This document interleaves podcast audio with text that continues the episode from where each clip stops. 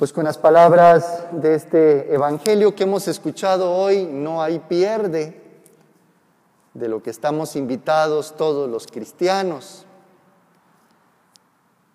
Esta vida que ha sido fruto del acto más gratuito de amor por parte de Dios al crearnos, en realidad la vida es una correspondencia, aunque lo haya hecho con absoluta gratuidad, pues la correspondencia es amar a aquel que nos ha creado por amor, con todo nuestro corazón, con toda nuestra alma, con toda nuestra mente.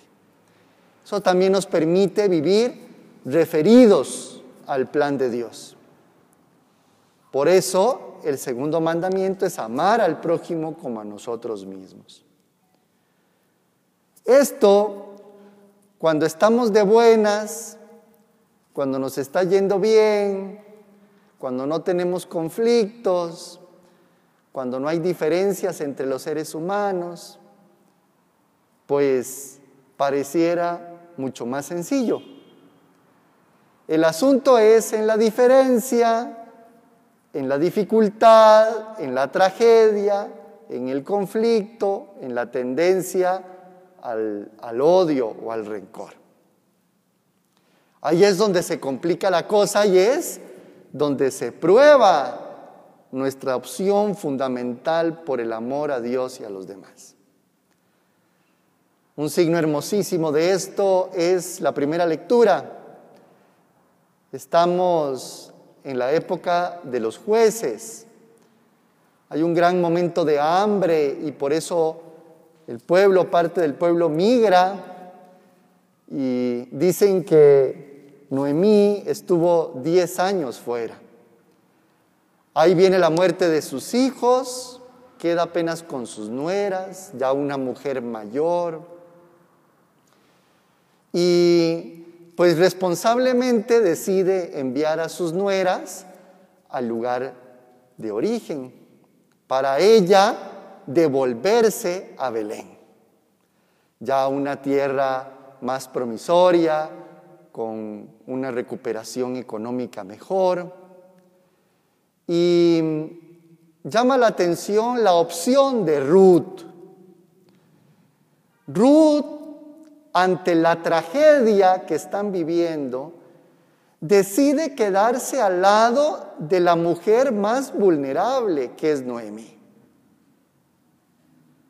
Aquí la gran pregunta es ¿Qué hacemos nosotros en el tiempo de la dificultad, de la oscuridad, de la tragedia? Ruth tiene la certeza que acompañando a Noemí hasta Belén, todo será obra y gracia del amor de Dios. Es la opción por la persona más vulnerable que está a su lado. Y que ahí Dios será el que marcará los pasos del camino. Es tanto el dolor que está viviendo Noemí que cuando regresa a Belén con sus conocidos, la logran reconocer y la reciben con los brazos abiertos.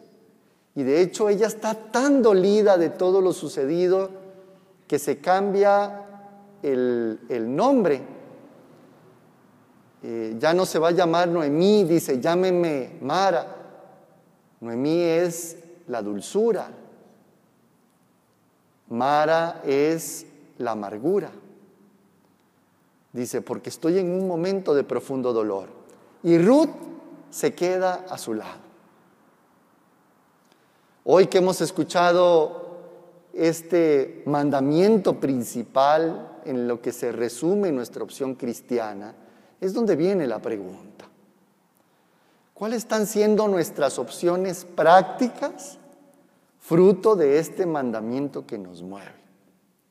Especialmente en momentos de dolor, de sufrimiento, de tragedia, de oscuridad y de incertidumbre. Dios siempre ha optado por lo más pequeño. Dios siempre ha hecho una elección fundamental por lo más vulnerable y por lo más pobre, comenzando por nosotros mismos, que basta vernos en nuestro estado de vulnerabilidad y de pequeñez.